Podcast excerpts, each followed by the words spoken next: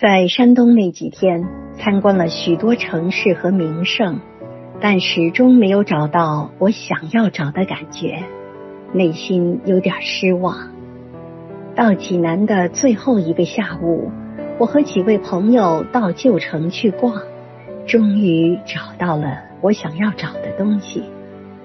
那一条窄巷子里的水泥墙上刻着毛笔写的诗词。因为岁月的洗礼，斑斑驳驳，很有味道。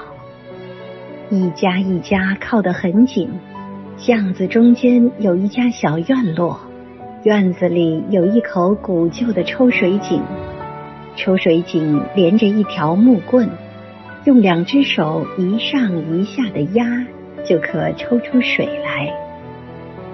我小学三年级。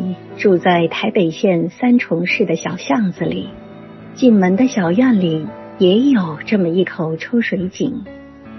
抽水井旁靠墙处是煤球炉，炉旁叠起一个个中间透着许多圆洞的圆形小煤球。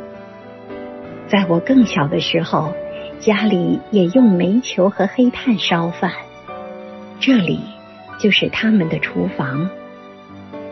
隔着纱窗的门往里看，一百多尺的房间里只有一张单人床，床上铺着粉红大花旧床单和枕头套，床边有两张藤椅和一张木质书桌。